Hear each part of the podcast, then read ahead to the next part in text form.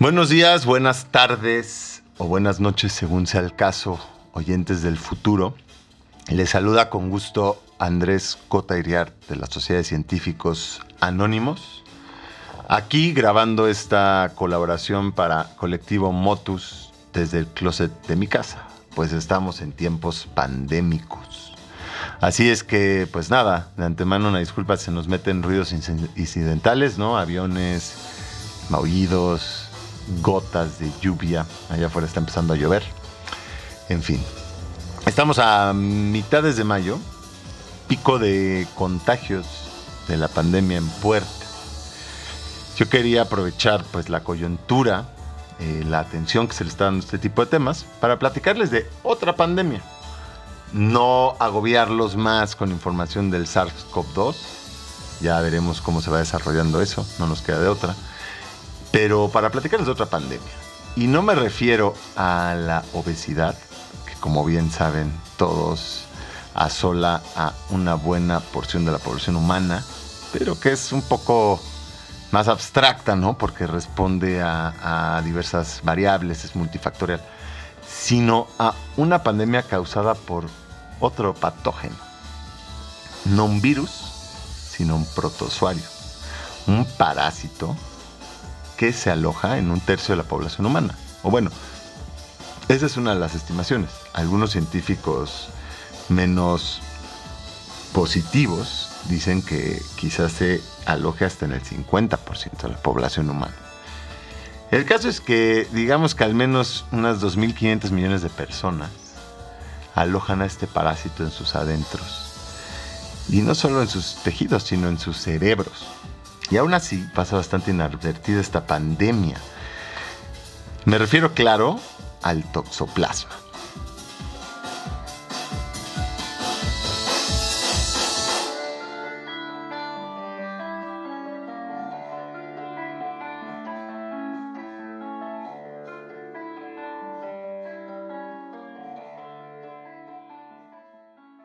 Toxoplasma gondii, se llama la especie, y pues es un parásito unicelular, es un protozoario, entonces son células eucariontes que tienen su arsenal fisiológico un montón de, de virtudes sobrecogedoras, digámoslo. Pero bueno, vamos empezando por el principio. Y es que el toxoplasma en realidad es un parásito oriundo de los felinos, de los gatos. Eh, digamos que el gato es hospedero definitivo en el tracto digestivo de los gatos es donde se pueden reproducir estos toxoplasmas. Pero, y no es un pero menor, pero la evolución, la evolución ha encaminado a que este parásito, antes de llegar al felino, tenga que invadir a otro organismo para pasar por su desarrollo. Es decir, que necesita invadir a un hospedero intermediario, un vertebrado, de sangre caliente, que de preferencia figure en el menú de los felinos, porque verán, la idea del parásito es transmitirse a través de la cadena alimenticia para alcanzar el tracto digestivo del felino. Entonces infecta pues ratas, bueno, roedores de, en sentido amplio, aves. En realidad le da un poco igual siempre y cuando logre llegar a un felino. Pero vamos a quedarnos con el ejemplo de las ratas. Eh, las ratas se contagian cuando consumen huevos del parásito, que pues vienen en la materia fecal de los felinos, que hay entrado en contacto con tierra, agua, eh, alimentos que consume la rata y que cargue los huevos. Y los huevos una vez dentro de la rata eclosionan, generan una forma larvaria que se aloja en los tejidos de la rata. Pero bueno, recordemos que quiere llegar al gato, ¿no? Es, un predicamento, porque este es un ser unicelular contenido en los tejidos de un animal que quiere llegar a un animal distinto. ¿Qué hace el toxoplasma para, para aumentar esta probabilidad? Pues secuestra la voluntad de la rata, manipula su mente, literalmente hablando, y la lleva a cometer actos pues descabellados desde el punto de vista de un roedor. En este caso, lo que hace el toxoplasma es que las ferormonas presentes en la orina de los felinos, en lugar de hacer que la rata infectada salga corriendo como sería eh, lo que se esperaría, sucede todo lo contrario. En lugar de huir ante la presencia de esas ferormonas, la rata parece buscarlas. Es más, parece tener una especie de reacción erótica a ellas. Se restriega en los rastros de orina felina. Y pues todos nos podemos imaginar a lo que lleva esto, ¿no? aumenta, pues, considerablemente la probabilidad de que el felino llegue y se la zampe. Curiosamente, lo que pasa es que el toxoplasma hace que la rata tenga una atracción fatal por la orina felina y es una atracción fatal en toda la extensión del término, porque pues básicamente en esa atracción está la muerte de la rata.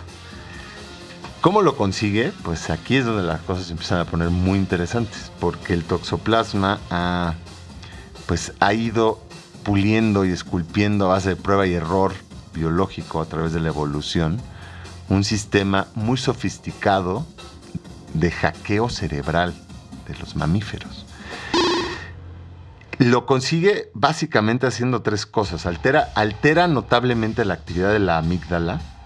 La amígdala es la estructura cerebral que funge como la glándula reguladora del miedo, el estrés y la ansiedad en los mamíferos. ¿No? Es, digamos que lo que hace el toxoplasma es que inhibe la acción del cortisol. El cortisol es la hormona ligada al estrés que es responsable, entre muchas otras funciones fisiológicas, de la aversión instintiva hacia los depredadores. Así es que por un lado, el toxoplasma hace que estas ratas sean menos precavidas, ¿no? Les quita ese miedo característico, ese nerviosismo característico de los roedores, ¿no? Son, sí, son menos nerviosos, huyen menos, se exponen más. Pero por otro lado, el toxoplasma también amaña el hipotálamo de estas ratas y tiene un efecto sobre la hormona estimulante de las gonadotropinas, que probablemente ustedes sepan son las responsables de los ejes hormonales que llevan pues, a las hormonas sexuales. Entonces, bueno, ahí está teniendo una incidencia también sobre la respuesta erótica de la rata. Pero además, y quizá lo más sobresaliente de la cuestión, es que estos taxoplasmas cuentan con un par de genes en su arsenal fisiológico que le permiten eh, hacer un hackeo del centro de recompensa mamiferoide. Básicamente estos genes son los genes TH y están ligados a la producción de la enzima tirosina hidrolasa. ¿Qué? Sí. La, una enzima, pues, que desempeña un papel central en la catálisis del DOPA. El DOPA es un precursor de la famosa dopamina. Y creo que la dopamina, si no necesita mayor carga presentación. Es el neurotransmisor responsable de la gloriosa recompensa a diversos estímulos, ¿no? Desde eh, es intrínseca de los patrones conductuales que operan tanto en la adicción a la cocaína como en el deleite de saborear un chocolate o pues en el placer sexual. Vamos, o sea, la dopamina es el placer vuelto neurotransmisor. Y entonces, claro, el toxoplasma domina esto y pues tiene un fuerte poder sobre la conducta de sus hospederos.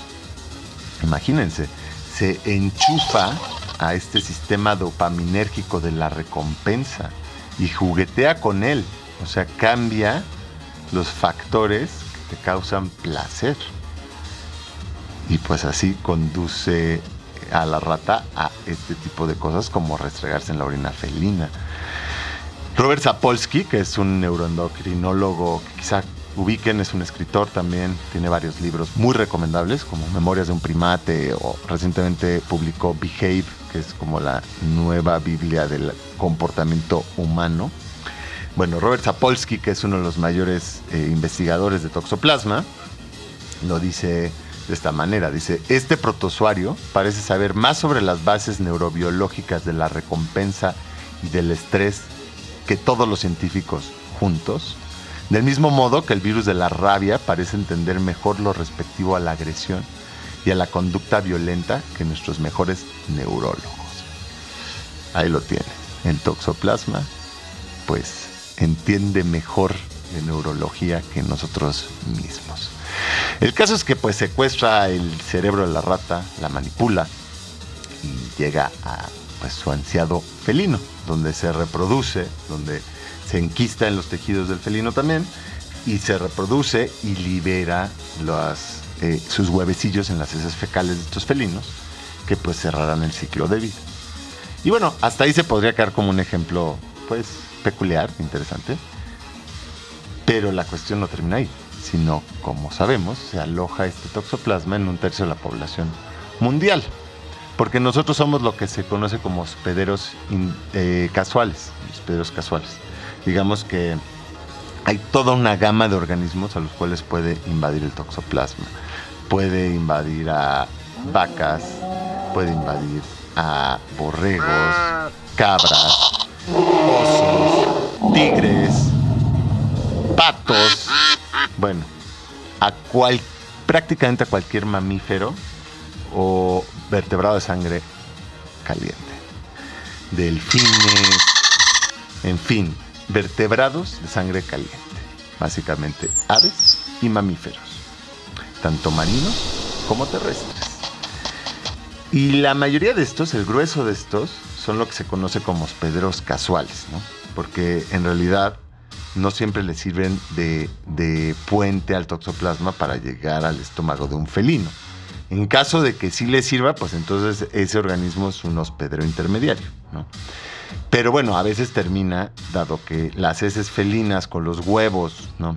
Pueden entrar en contacto pues con el agua, con la tierra, con el alimento, como ya lo mencionábamos, pueden ser consumidos los toxoplasmas, los huevos de toxoplasma, pues por muchos tipos de animales. Y a veces también se transmite a través de la cadena alimenticia entre estos hospederos casuales. Digamos que un borrego se comió el pasto que estuvo en contacto con esas heces fecales felinas y el toxoplasma fue y se alojó en sus tejidos y luego nosotros nos comemos al borrego y además la barbacoa estaba mal cocinada y entonces pues el toxoplasma acaba dentro de nosotros. Entonces como que las, los ejes de, de, transmisión por los cuales puede llegar a los humanos el toxoplasma, por un lado, evidentemente es a través de las heces felinas, ¿no? de las mascotas, eh, con el mal manejo de la arena de las mascotas, pero no me refiero a los dueños de los gatos únicamente, sino que piensen ustedes cómo, cómo es el sistema de desechos hoy en día. Esa arena de los gatos domésticos, pues vaya acaba básicamente o en los vertederos de basura, en los grandes vertederos de basura, o directamente en los desagües. Y a través de ambos puede trasminar ¿no? a la tierra, a los, a los cuerpos acuíferos, correr por los ríos, en fin, es una propagación amplísima. Y no solo está en, digamos, las heces felinas de gatos domésticos, por supuesto, también en los gatos ferales, que eh, se piensa que hoy en día la población de gatos domésticos ferales es dos veces más grande que la de los gatos domésticos que existan en cautiverio. Más o menos los números de los gatos domésticos en cautiverio por ciento rondan los 600 millones es una de las mascotas más populares, si no es que la más popular a nivel mundial en estos momentos. Y pues imagínense, al menos otros 1.200 millones de gatos ferales. Además de los otros tipos de felinos, de los grandes felinos, que también sirven para que también le sirven al toxoplasma para propagarse. El caso es que gracias a las actividades humanas, pues estamos hablando ahorita del reinado del toxoplasma empieza a haber unos casos, pues, la verdad, muy, muy sorprendentes. Por ejemplo, en Hawái, hace unos meses, hubo una mortandad masiva de focas monje. Y no se sabía bien por qué. Y se determinó que tenían toxoplasma y que se estaban muriendo por posiblemente por el toxoplasma mismo. Y si no, pues al menos esa gran mortandad sirvió para constatar qué tan diseminado ahorita está el toxoplasma, que está ya entrando pues directo en los ambientes marinos. También se han encontrado toxoplasma en cetáceos, en delfines, en ballenas. No sabemos si esto es algo nuevo o no, pero puede, ser, eh, podemos especular que es relativamente reciente porque pues los desagües de la humanidad, ustedes recuerdan a dónde van a parar. Entonces estamos diseminando huevos de toxoplasma por todos lados, ¿no? Pero bueno, eso es por un lado ecológico, digamos. Pero si nos queremos tener una visión un poquito más antropocéntrica por ahora y pensar qué es lo que genera en el humano, que a veces es lo único que logra realmente preocupar a las personas, pues desde hace tiempo, desde hace decenas de años, desde los 50 del siglo pasado, se sabía que si el toxoplasma entraba en contacto con una mujer embarazada, ¿no? si una mujer embarazada eh, se contagiaba el toxoplasma, pues podía tener un efecto sobre, sobre el feto, sobre, sobre el desarrollo fetal. Y bueno, depende en qué momento del desarrollo fetal entre en contacto la mujer en cuestión. Si digamos que se embarazó hace poco, si, el embrión es pequeño, muchas veces lo aborta directamente. Se piensa que el toxoplasma es uno de los casos de aborto de repetición más comunes, de hecho. Si el feto está un poco más grande, digamos que ya está en etapa de desarrollo intermedia, pues el toxoplasma puede, si no lo, si no lo aborta, puede generarle malformaciones, malformaciones graves. Y si el feto ya estaba llegando a término, se pensaba, no tenía un efecto mayor. Sin embargo, sin embargo, en tiempos recientes se empieza a correlacionar la exposición a toxoplasma con esquizofrenia, con alta propensión de desarrollar esquizofrenia. Y esto puede ser debido a una exposición al toxoplasma en la panza de nuestras mamás o en, eh, cuando éramos niños, no se sabe muy bien, pero no solo se está correlacionando con la esquizofrenia, sino con otras patologías mentales, con adicciones, con accidentes vehiculares. También esto es algo que ya se había observado tiempo antes, que de hecho hasta había como cierta noción popular entre los cirujanos, ¿no? De que si llegaba un accidentado de moto o un accidentado de coche, checaban que no tuviera toxoplasma en sus tejidos antes de donar los órganos. Pero no se sabía en por qué, nada más era como una sapienza popular. Hoy en día se está interpretando que es que, bueno, así como el toxoplasma tiene efectos sobre el cerebro de la rata, pues también tiene sobre el nuestro. A fin de cuentas, nuestro cerebro, por mucho que nos guste ofanarnos de lo contrario, no es tan distinto al de una rata, ¿eh? Eh, al menos desde el punto de vista del toxoplasma. Es más grande, sí. Entonces, en el de la rata, el toxoplasma tiene una incidencia pues, a, a una escala muy grande entre muchas estructuras cerebrales en el nuestro puede ser que dependen a, qué lugar llegue y se aloje ahí el tipo de efecto que puede estar causando. Pero piensen esto, o sea, si causa hinchazón, si altera un poco la morfología cerebral, pues tiene efectos graves, ¿no? La hinchazón eh, en, la, materia gris, pues no es, no es una cuestión para tomarse a la ligera. El caso es que pues pensemos que si por un lado te hace ser menos premeditado, ¿no? Quizá te impulsa a tomar más riesgos, a correr más en un vehículo, en ese sentido. O quién sabe, a lo mejor si se empieza una correlación de de estos que hacen salto base en paracaídas o deportes de ultra alto riesgo y con incidencias de muerte muy altas, pues no sería sorpresivo encontrar toxoplasma en sus cerebros. Por otro lado, por otro lado, pues también no solo, no solo está haciendo eso sobre el cortisol, ¿no? en la amígdala, sino en otras, en otras estructuras. Y pues si puede allanar el centro de recompensa mamiferoide, imagínense ustedes pues cómo está esto correlacionado con las adicciones. Básicamente ese es el coco de las adicciones. En fin, el caso es que aquí es donde viene la interpretación que a mí me gusta más, que es que puede ser que no seamos nosotros después de todo simplemente hospederos casuales, sino una opción más de los hospederos intermediarios del toxoplasma, porque hay que acordarnos que durante una buena parte de nuestro desarrollo evolutivo, por durante la mayor parte de nuestro desarrollo evolutivo, eh, lo hemos figurado, el humano ha figurado como parte fundamental del menú de distintos grandes felinos. Eh, de hecho, hoy en día todavía en la India, en algunos lugares de África, eh, es ciertamente quizá no tan frecuente, pero suceden decenas o cientos de casos de muertes eh, por felinos.